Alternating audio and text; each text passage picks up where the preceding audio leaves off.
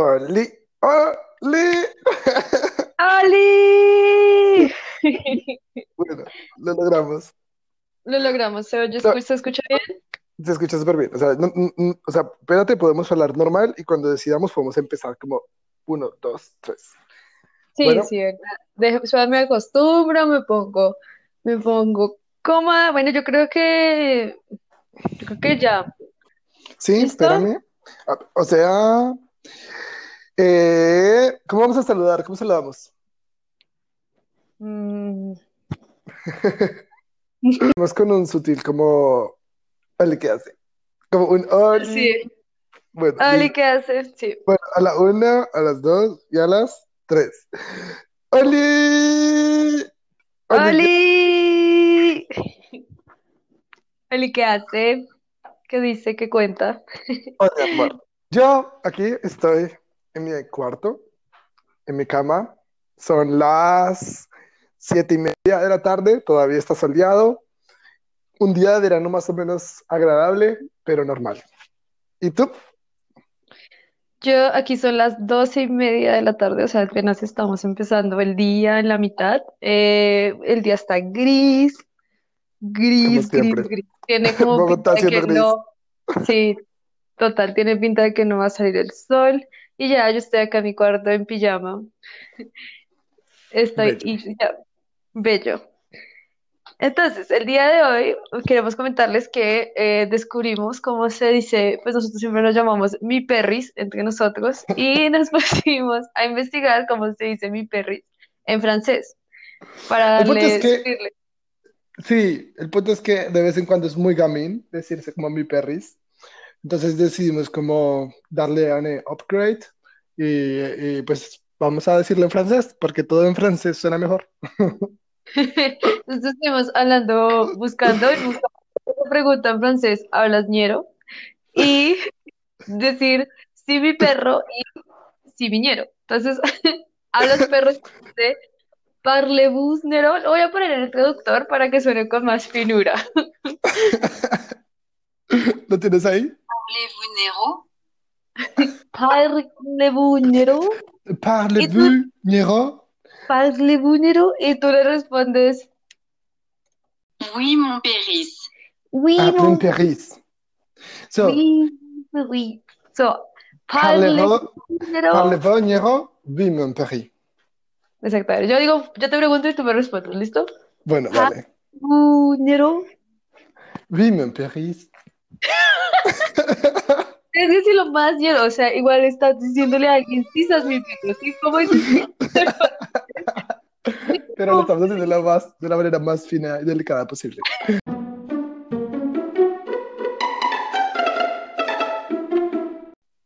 El tema de hoy. Vamos al tema de hoy. En el tema de hoy es sueño. Sí, hoy vamos a hablar sobre sueños, sueños absurdos, porque creo que no hay- si tú tienes un sueño lógico, preocúpate, porque son sueños. Los sueños tienen que ser absurdos. Así que empieza Laura, empieza tú con tu último sueño absurdo o el sueño absurdo del que te acuerdes hoy. Uy, siendo honesta, yo la mayoría de mis sueños son medio pesalli- pesallides, pesalli, pesa- de pesadilla, Tú sabes que no, no voy a editar eso, sabes que no voy a subir así, ¿cierto? sí, es la idea. La idea es que no tenemos cortes en estos podcasts, sino que cualquier pendejada que digamos que quede registrada para el futuro. Eh, bueno, sí, son medio pesadillas, ¿sabes? Es como que me pierdo. Pero he tenido sueños muy locos, así que no voy a hablar del más reciente, sino de dos sueños que tengo así como súper frescos, que me parecen muy locos y que siempre me gusta como tenerlos ahí. La primera es, Ok. es que es como, soy como estilo, ¿alguna vez te has leído Un Mundo Feliz? Eh, no. Bueno, Un Mundo Feliz básicamente es un mundo en el que todo el mundo está como trabajadores, como que la sociedad está toda eh, estructurada y todos como que se visten igual y así, más o menos como que todos trabajan. O sea, me ubico como en una ciudad donde todos estamos como con el mismo overol y todo es azul. O sea, imagínate que todo en la ciudad es azul. Los edificios son azules, el, el suelo es azul, o sea, como si hubieras hecho Pero, pero, pero todo el material es azul, es como pintado azul, o es como caricaturesco. como si todo estuviera pintado en azul. O sea, como si lo hubieras cogido con, con paint así la pintura, Sí. y a todo le hubieras dado azul, así todo, excepto nuestras cabezas. O sea, como que la piel sigue siendo piel, ¿sí? El resto Ok. todo estamos en azul.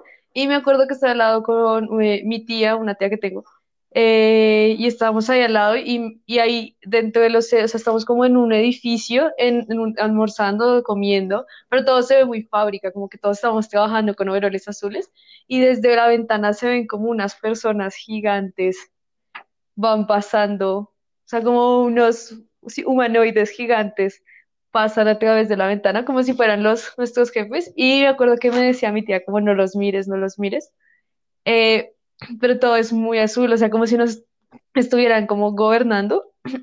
Y me acuerdo que en un momento eh, hay una parte en la que salimos del edificio y es como Nueva York, pero todo azul. Y entonces estamos Sí, súper, súper lleno de rascacielos, calles Sí. llenas de personas. pero todo azul, o sea, todo, todo azul como, El sueño azul de Laura. sí, es mi sueño azul, yo quiero que todo sea azul. Y, y, y me acuerdo que una parte eh, como que los humanos caminamos no por la calle, porque por la calle están pasando estos como grandes humanoides, si me va a entender, y nosotros pasamos es como por las, como por las celosías, como por debajo de los edificios, y en un momento como que una persona sale a la calle, y me acuerdo que mi, yo también, como que mucha gente estaba saliendo a la calle, y me acuerdo que mi tía me coge y me jala y me dice, no, no salgas, no los mires, y a los que salen como que los cogen y se los llevan, sea, los que pueden ver se los llevan, pero como que Pero es, es retétrico, o sea, es retétrico tu sueño. digo, es retético, es retético, es todo surrealista. Una locura. Y lo tuve cuando era como una niña, pero lo he tenido varias veces, como repetidas veces, como las mismas escenas. Y ya como que ahora cuando lo tengo, mi subconsciente dice, ah, claro, estoy en el mundo azul. Sí, no sé por qué, una cosa muy loca. Sí, eso es súper loco. Sí, es, es como what the fuck. Vayan a hacer una película de eso. El mundo azul de Laura. Bueno, Sí, Steven Spielberg, llámame. Mira, Avatar. llámalo. mm, Ah, me encanta. El mío. el tuyo, el tuyo. A ver, en mi último sueño que me tiene como retraumado es el sueño en el que llega una mujer a mi puerta y acá en Berlín, no, no, no en Bogotá, en Berlín, toca el timbre del apartamento. Se me hace súper raro porque normalmente siempre hay que tocar primero la puerta de abajo para entrar al edificio, pero aún así como que yo abro la puerta del apartamento y está esta muchacha afrodescendiente mezclada como con no, no, no negrita, negrita, sino como más chocolate con leche. No chocolate, chocolate. Eh, eh, no, no sé, es súper irrelevante esta información, pero son cosas que me acuerdo súper definido. O sea, no chocolate, chocolate, sí. No corona. Eh, y la muchacha me dice como, Carlos, es tu hija. Y tiene una niña como más o menos de tres años, cuatro años al lado de ella. Y me la entrega. Y me dice algo así como, yo no puedo más. Te encargas tú. Y simplemente se va. Deja a la niña conmigo con una maleta y se va. Ah, Eh, yo estoy choqueado, yo no sé qué hacer. Eh, yo miro a la niña y lo curioso del sueño es que yo no dudo en ningún momento que la niña es mía. Yo no hago ninguna prueba, ningún test. En mi sueño para mí es lógico, oh, joder, esta es mi hija. Y, y- y no sé, como que en mi sueño trato de hacer cuentas de, de si en algún momento la cagué de aquí a mis sueños pasados, o sea, de, de, de, mis momentos, pero pues en teoría en mi sueño tiene sentido, es como, ah, sí puede ser, como de aquí hace 3, 4 años pudo haber pasado. Y, y pues me deja aquí en mi apartamento con una niña, ella se aparece, desaparece en segundos, no, no, no hay manera de discutir, de llamarla, de buscarla, simplemente se va. La niña no dice ninguna palabra y no sé siquiera cómo se llama, pero yo sé que es mi hija. Así que de, a partir de este momento, en mi sueño la voy a llamar mi hija, es simplemente mi hija. Y, y el sueño avanza rápidamente en contexto de mi vida porque empiezo como a tratar de arreglar mi vida para poder criar a mi hija. O y sea, es realmente difícil. ¿en, en ningún momento en el sueño entraste en pánico? O sea, como carajo tengo. Mm. En ningún momento me pareció sorpreso. Cuando yo me desperté, yo entré solamente en momento de tengo que acomodar mi vida, porque tengo que trabajar acá en el, o sea, pues trabajar, tengo que cumplir mis, mis, mis deberes con la universidad, eh, tengo que hacer un montón de cosas, tengo que empezar a, a programar mi vida. O sea, pero en el sueño fuiste como, ok, tengo un hijo, adiós. O Sí, sea, sí, sí, o sea, no, no, no hubo un momento de duda, no hubo un momento de tristeza, no hubo un momento de, de pensar qué hacer, no, fue como, ok, eh, mañana tengo clase, ¿con quién la dejo? Eh, me la llevo para la universidad, me la llevé a la universidad, eh, otro, en otro momento se la dejo a mis amigos, luego que salgo de mis amigos, me tengo que, o sea, siempre estoy pensando, toda mi vida se vuelve mi hija, yo empiezo a pensar como, bueno, la dejé de mis amigos, voy a clase, voy rápido, salgo rápido, la tengo que recoger, ¿dónde está mi hija? Eh, la tengo que llevar a la escuela, la tengo que recoger, ya comió, no comió, tengo que arreglarla mi vida en el sueño se vuelve mi hija. Y no lo sufro, no lo estoy sufriendo, tampoco lo estoy disfrutando, pero el cuento es que todo se vuelve acerca de mi hija. Y, y tengo, un- y tengo una constante preocupación de dónde está mi hija. Cuando no estoy con mi hija, es dónde está mi ven, ¿y hija, dónde está es? mi hija. ¿Tiene rostro o no tiene rostro? Sí, tiene rostro, de hecho se parece a, a mí. Bueno, es que el sueño es muy chistoso porque todo es muy subjetivo, pero un poquito más morena, sí. Y con afro, tiene un afro. No sé por qué tiene un afro, pero tiene un afro. Y, y sí, esa es mi hija. El otro día, punto rápido, ¿te has dado cuenta que te pareces a Luisito Comunica? Sí, sí me parezco. Te pareces Bueno, muchísimo a Luisito Comunica, eres igual a Luisito. O sea, eres como Luisito versión más joven y sin barba aparte, pero eres idéntico. te cuento, para terminar mi sueño, eh, un momento me despierto, yo ya estoy como, ya estoy en la rutina de, de- de- de cuadrar mi vida con el trabajo, con la, con mi hija y con, con todo. Y me despierto, y me despierto, y lo primero que pienso es, me despierto y me siento de, de la angustia, y pienso, ¿dónde está mi hija? Es una sensación horrible, es una sensación de, ¿dónde está? No la veo porque no está al lado, ¿sí? No sé cómo se llaman, no me acuerdo exactamente cómo se ve, pero tengo esa presión de, ¿dónde está mi hija? Sí, Y, ella y, sí. y, y- y- y luego como que me demoró un tiempo, me demoró por lo menos un minuto, bueno, pues tal vez pensé que el momento puede ser mucho más rápido, uno nunca sabe cómo el cerebro funciona, en asimilar que no tengo una hija, que eso no ha pasado, que eso sería, oh, espero, imposible, pero Me recuerda, yo sé que nada comparable, nada comparable a tener un hijo, pero me recuerda esos sueños en los que uno tiene un celular, o tienes un portátil, o tienes hasta el control del televisor y se te pierde. Estás pensando, perdí el televisor, perdí mi portátil, perdí el celular, perdí, ¿dónde está? ¿Dónde está? Y te levantas literal, comparando. Sí, estoy comparando, estoy comparando un hijo con un, con un celular, pero creo que o sea, la- son comparables. sí, la cosa, la cosa es que obviamente esa sensación de, de, de- de estar perdido, de que tengo que buscarlo, a pesar de que yo ya raciona- racionalicé la situación, yo tenía todavía esa presión en el pecho de donde esa mi hija me duró casi una semana, de que había momentos en que yo iba caminando en la ¿en calle serio? y yo, y yo simplemente sentía que tenía que voltear a buscar mi hija. Era como momentos en que yo tenía que, uy, ¿dónde está mi hija? Como algo me falta, como olvidé algo, como ay, tengo que, tengo que irme, como tengo que hacerlo rápido. Una presión constante de tengo que hacer algo. O sea, pero te duró días. me duró días, me duró días. La verdad es que fue muy fuerte, fue un sueño súper fuerte. De, de hecho, lo, lo, lo discutí aquí en mi apartamento con, con Gabriela. Gabriela es, es psicóloga y lo discutimos. Y ella me dijo como, pues es, la verdad, Carlos, es muy obvio qué significa tu sueño, porque los sueños no simplemente son sueños, sino los sueños son nuestras ¿Y dudas, te nuestros miedos, nuestros deseos. Y ella me dijo, tienes terror a, a, a, a una responsabilidad grande. O sea, estás completamente aterrorizado de tener una responsabilidad de ese tamaño. Y, y no, no, no, no, quiere significar que sea una hija, puede ser una relación seria, puede ser un nuevo trabajo, puede ser tomar decisiones eh, de, de, de, de, vida. ¿En serio? Pero en el sueño te lo tomas súper en serio, o sea, en el sueño estás como, bueno, ¿qué hago? ¿Cómo sí, pero no estoy feliz. trabajo? En el sueño sé. no estoy feliz. En el sueño solamente mi vida cambia rotundamente en el momento en que esa persona llega a mi vida. Y, y, y me aterra, y me aterra. Y en el sueño estaba en parte también aterrado, o sea, tenía que hacerlo y en parte mi hija estaba ahí y, y no es que me disgustara tenerla ahí, ya, ya, estaba en mi vida, era parte de mi vida, pero te, me cambió todo y, y, eso es algo muy, en el sueño era muy constante porque me acuerdo que la sensación era como, uy Dios, mi vida cambió rotundamente de, de, de, de lo que es a cómo tendría que ser si tengo una hija. Y ese fue como la discusión de, mi sueño. Bueno, que seamos honestos, que no le tendría paranoia a tener un hijo, o sea, a esta edad. Creo que, cualquiera, incluso cualquier edad, tenerle, tener hijos es, es algo muy serio. Sí, es una paranoia. Por favor, que no pase, pero de que yo tenga esos miedos. O sea, ha- hace mucho tiempo que no pasa nada.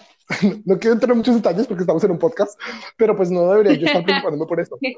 hace O mucho tiempo en el que no es posible que eso suceda. No hay manera de que eso suceda. o, o- o sea, es posible. Por eso, el momento en que la, parece como con 3 4 años, es posible. Pero, pero pues eso ocurrió en Colombia, ¿sí? Entonces es como, no sé. Pues no sé, nunca he tenido sueños que tengo un hijo, o sea, Ese a lo mucho tengo un celular, pero un hijo no. Ese fue mi sueño. Tampoco nos alarguemos mucho acerca del tema. Wow. Pero, pero sí, fue muy chistoso. Fue muy chistoso, la verdad. Es Bueno, que yo se lo conté a todos mis amigos y todo el mundo se rió.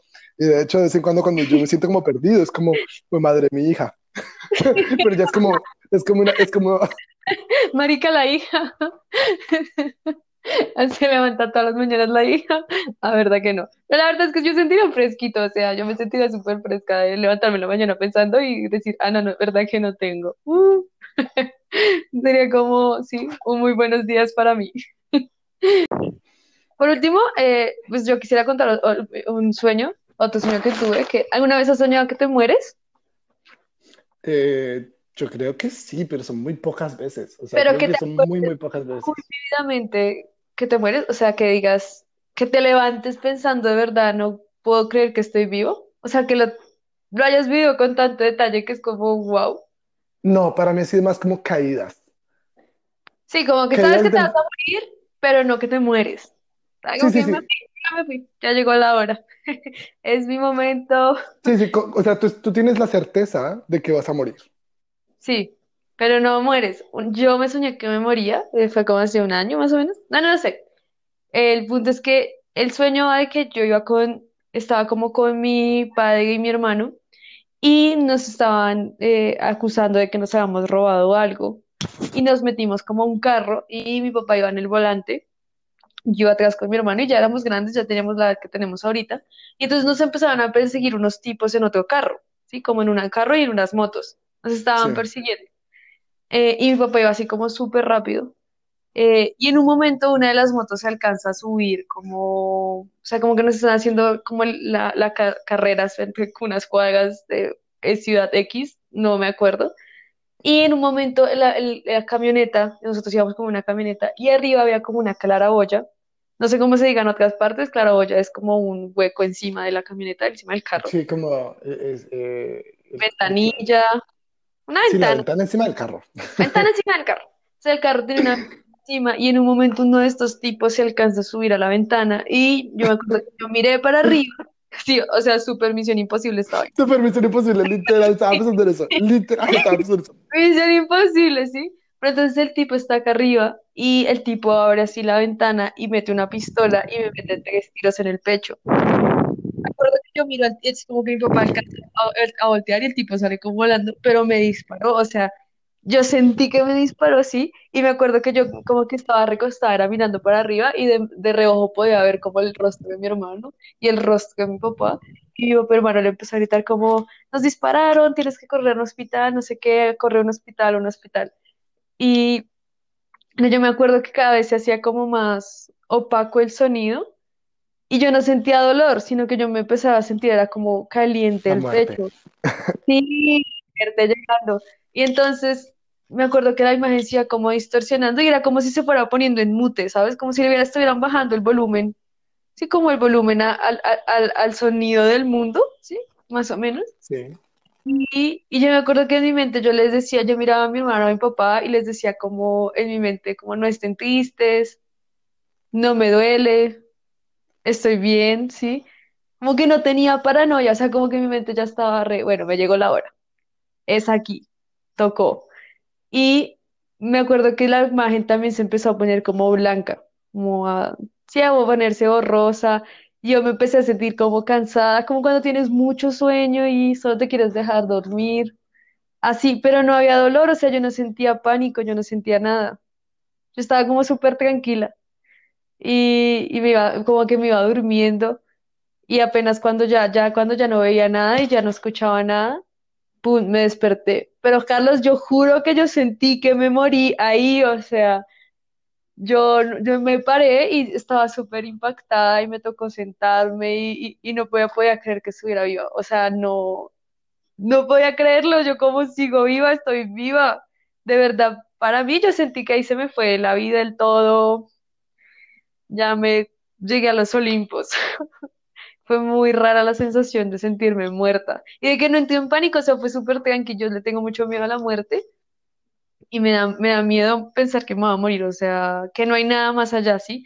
Que te moriste y, y te moriste. Eso me da miedo, pero realmente fue súper tranquilo y súper pacífico. Pero después estaba viva en mi cama a las 7 de la mañana. Sí, fue muy, Eh, muy, no sé, como esa experiencia de me, me estoy muriendo, muy, muy real, fue muy realista. O sea, al comienzo estaba súper misión imposible la cosa, pero de verdad creo que todo tornó un carácter muy real cuando de verdad sentí que me moría. Y mi hermano estaba como llorando, y mi papá estaba súper angustiado. Yo en serio en mi mente solo pensaba, tranqui, no se afanen, todo está bien. mío. Sí, Pues amor, yo creo que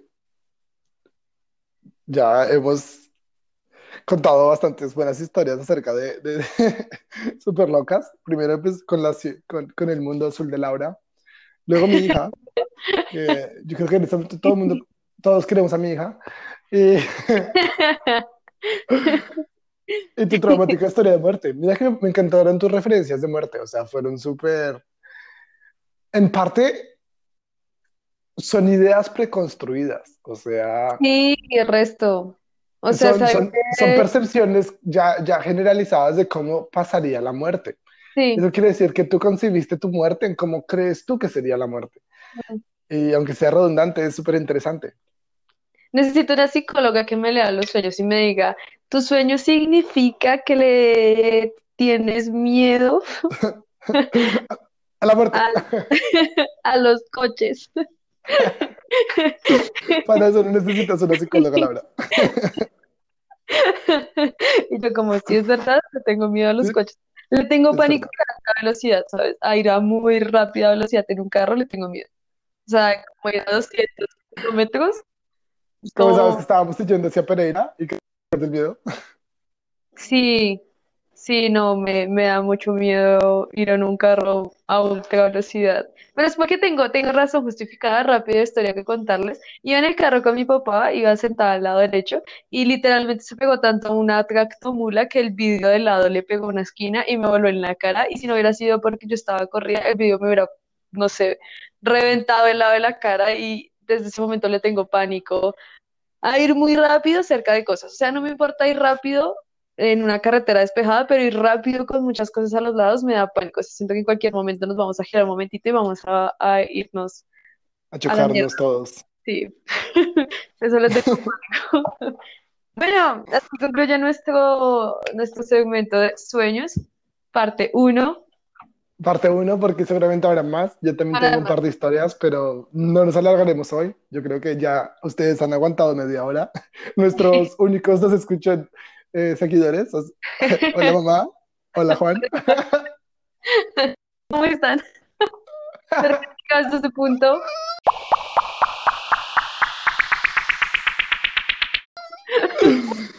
Y como, siempre, hagámonos ya de, de- de un hábito. Y como si ustedes llegaron hasta, este- hasta este punto, pues recibirán una recompensa.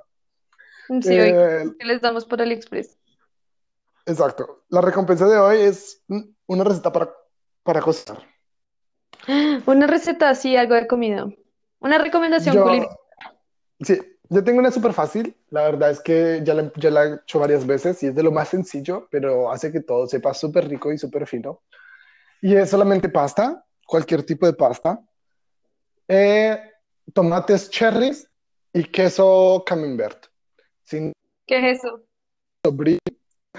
Son quesos con un sabor, no son, no es de sándwich, sino es como estos quesos que se comen y, y tienen como, como, como, como cera alrededor. ¿Cera? Sí, como esta cera roja. Ah, los rojitos. Uy, pero qué fancy. ¿Y No, no, costeño para nada. Pues yo creo que, yo creo que sí, la verdad es que yo creo que funcionaría con costeño. O sea, yo creo que probarlo con queso, no importa qué queso. El cuento es que eh, haces la pasta, ¿cómo se hace pasta? Leyendo el tutorial de pastas, eh, hervir agua, meter la pasta, dejarla cocinar según los minutos que diga la caja y sacarla.